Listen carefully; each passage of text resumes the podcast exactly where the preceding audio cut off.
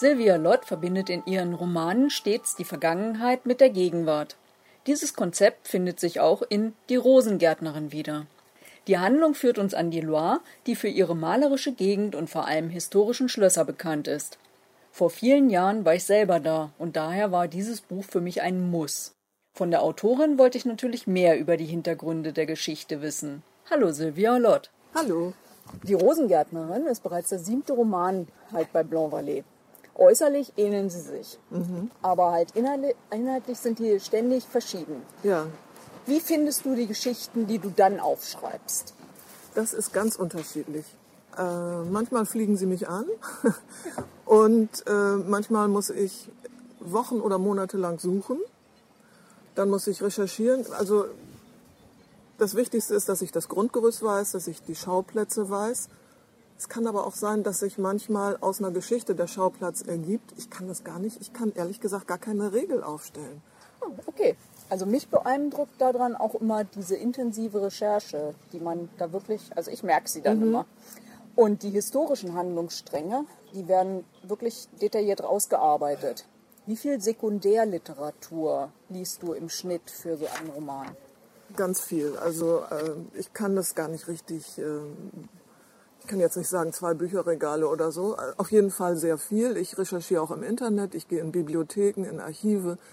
Ich freue mich immer, weil ich bin gelernte Journalistin und ich bin sehr neugierig. Ich freue mich immer, wenn ich auch Zeitzeugen befragen kann, ähm, weil ich finde, da kommen dann so Sachen rein, die kann man sich einfach nicht ausdenken. Und deshalb macht mir das besonders viel Spaß und ich versuche auch immer selber was dazu zu lernen, weil ich mich sonst langweilen würde. Und ähm, um beides so zusammenzufügen, brauchst du ja eine Dramaturgie. Ja. Wie planst du die? Also ich würde sagen, Dramaturgie ist äh, eine Kombination aus Handwerk und Intuition. Und äh, das Handwerk, das ist ja, es gibt ja viele äh, Ratgeber, wie schreibe ich einen Bestseller. Also es gibt natürlich ein Grundgerüst des Erzählens, äh, was die Leute gewohnt sind, was der Mensch an sich wahrscheinlich schon aus Lagerfeuerzeiten in der Höhle kennt. Es muss einen Anfang, ein Ende, einen Höhepunkt, eine Verwicklung geben. Und das muss man dann ein bisschen feiner ausdifferenzieren. Ähm, ich mache das erstmal eigentlich aus dem Bauch heraus und dann überprüfe ich das aber ein bisschen an diesen bewährten Mustern und dann versuche ich schon Erwartungen zu erfüllen und trotzdem überraschende Dinge reinzubringen. Mhm. Und an welchem Punkt kommen jetzt die Charaktere ins Spiel? Also ganz grob weiß ich sie natürlich vorher schon, wenn das Exposé abgeschlossen ist. Und dann entwickeln sie sich während des Schreibens. Bei einigen ist es so, dass sie gleich ganz klar sind und bei anderen, ja, das kennt man auch von anderen, die entwickeln dann ein Eigenleben. Da muss man dann schon ab und zu sagen, husch, husch, hier nicht in die Richtung, bleib hier. Oder man lässt sich doch mal mit, ja. mitziehen. Und bei der Rosengärtnerin hast du dir mit der Loire ja etwas sehr Geschichtsträchtiges ausgedacht. Ja. Und ähm, die, gerade im Sommer sind die, die Umgebungen dort, die ähneln einem verwunschenen Schloss. Mhm. Und was hat dir an diesem Handlungsort am besten gefallen? Oh, so vieles. Also ich war im Juni da und ich war wirklich hin und weg. In der Luft war überall so ein Lindenduft und Rosenduft und ich fand es auch besonders schön, ähm, ein bisschen abseits dieser Tram Trampelpfade. Es gibt ja sehr viele schöne Dörfer, die auch ähm, ausgezeichnet werden in Frankreich. Da kann man sich mal erkundigen. Les plus belles villages de France. In welcher Region welche Dörfer ausgezeichnet worden sind. Und äh, die haben einfach viel Charme. Die haben so eine Leichtigkeit, weil es so, so lieblich und heiter ist. Jedenfalls, wenn man äh, das Glück auch mit dem Wetter hat, so wie wir das hatten. Aber ich glaube, das Klima ist auch grundsätzlich so. Und Dadurch äh, sieht es sieht selbst so, ein, so, eine kleine Bauruine romantisch aus, wenn nur eine Kletterrose sie zusammenhält, weil die Rosen wachsen wie Unkraut und sind wunderschön. Die brauchen nicht so viel Pflege. Ja, und das hat so ein Flair, so ein bisschen Vintage und äh, so viel Historie. Also ich fand es einfach zauberhaft. Die Gegenwartsfigur steht immer vor einer Situation, die sie als nächstes an einen anderen Ort führt. Mhm. nach Florida, nach Odense, New York, das waren schon Handlungsorte. Ja. Ist eine Ortsveränderung für dich eine Ablenkung aus dem Gewohnten? Das ist es sicher. Ich war selber lange Zeit äh, freie Reisejournalistin. Ich liebe es aufzubrechen, dieses Abenteuer, was passiert. du bist ja dann auch nur in der Gegenwart. Du lässt viel Vergangenheit erstmal jedenfalls hinter dir. Und selbst die Zukunft interessiert nicht so, weil du erstmal wissen musst, wo werde ich heute Nacht äh, übernachten, was kriege ich zu essen. Du bist offen für neue Begegnungen. Ich finde Aufbruch toll. Okay. Und als Leserin fiebere ich ja immer mit der Gegenwartsprotagonistin mit. Mhm. Welche deiner Figuren aus allen Romanen hat dich denn damals am meisten überrascht? Mich hat eigentlich noch nie eine Figur wirklich überrascht, wenn ich ganz ehrlich bin. Mich haben eher zeitgeschichtliche Umstände überrascht, wenn ich recherchiert habe, dass ich da auf Dinge gestoßen bin, die ich so nicht gewusst habe und wo ich dann auch ein bisschen meinen Plot ändern musste, weil das nicht mehr passte oder die Stimmung eine ganz andere sein musste, als ich vorher gedacht hatte. So ging mir das bei Die Lilie von Bella Vista zum Beispiel mit Südbrasilien.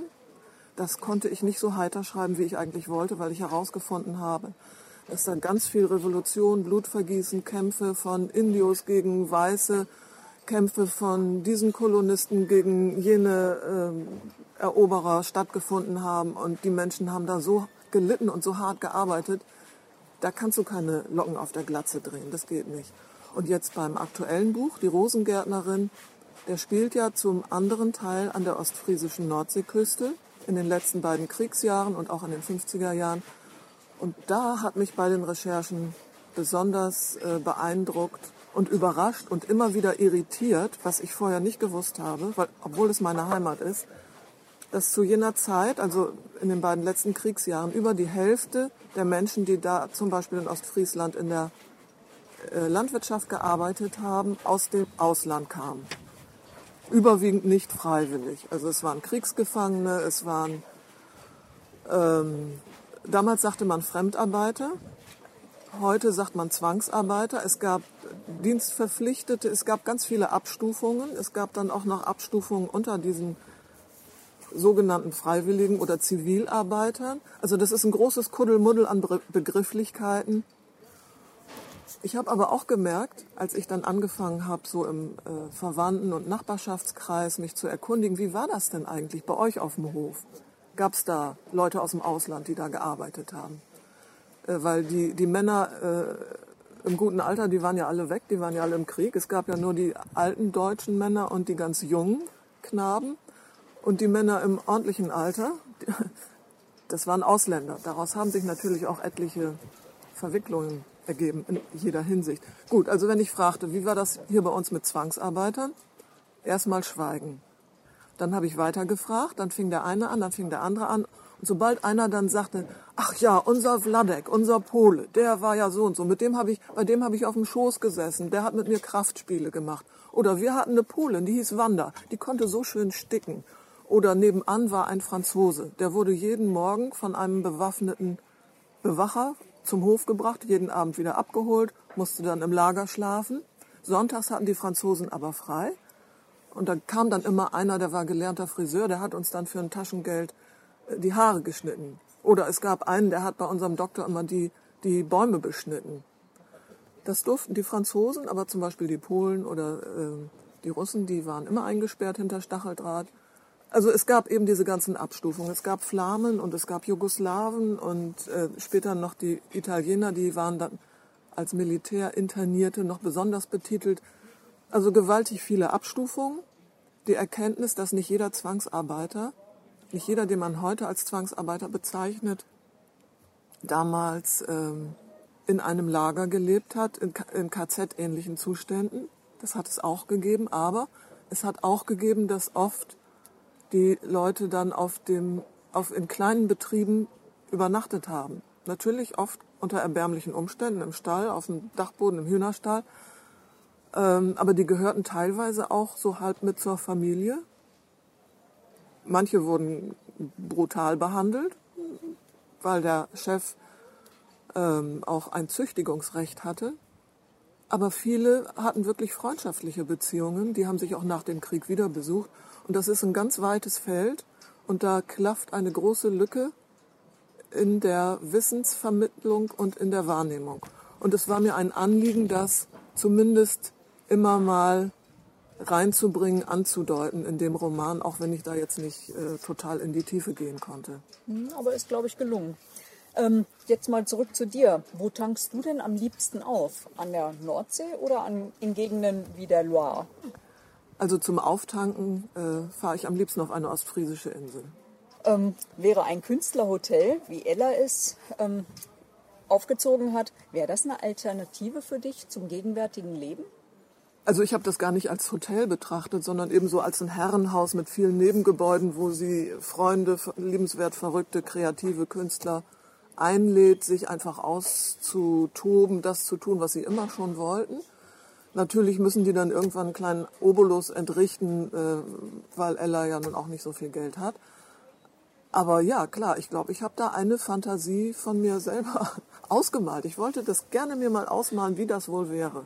Es ist Und sehr ich hätte, farbig. ich hätte dazu schon große Lust, ja. Und welchen Beruf hättest du, wenn du nicht schreiben würdest?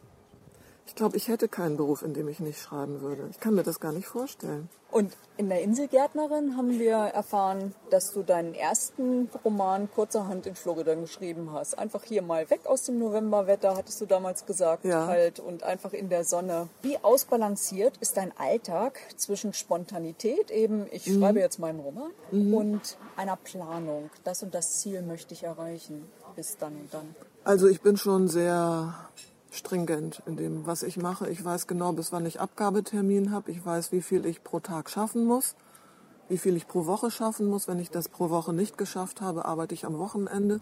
Es ist immer so ein bisschen Jongliermasse natürlich dabei. Wenn ich spüre, jetzt geht's gar nicht, dann geht's eben nicht und dann darf ich auch mal spontan was anderes machen.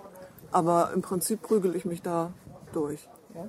Und jetzt nochmal als letzte Frage. Hast du schon ein Thema im Kopf, über das du jetzt schreiben möchtest?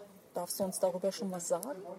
Ich habe schon ein Thema, aber ich bin abergläubisch. Ich mag da vorne, vorne nicht drüber Okay, reden. na dann freuen wir uns. Okay, vielen, vielen Dank, dass Ja. du dir die Zeit genommen hast. Sehr gerne. Und Ich diese danke dir. spannenden Ausführungen gemacht hast. Tschüss. Das waren sehr viele Informationen rund um die Recherche für einen Roman. Inzwischen ist das Buch schon unter die Top 30 in der Bestsellerliste aufgestiegen. Zu Recht, wie ich finde. Die Rezension zu Die Rosengärtnerin lest ihr auf meinem Blog https fraugoetheliest.wordpress.com.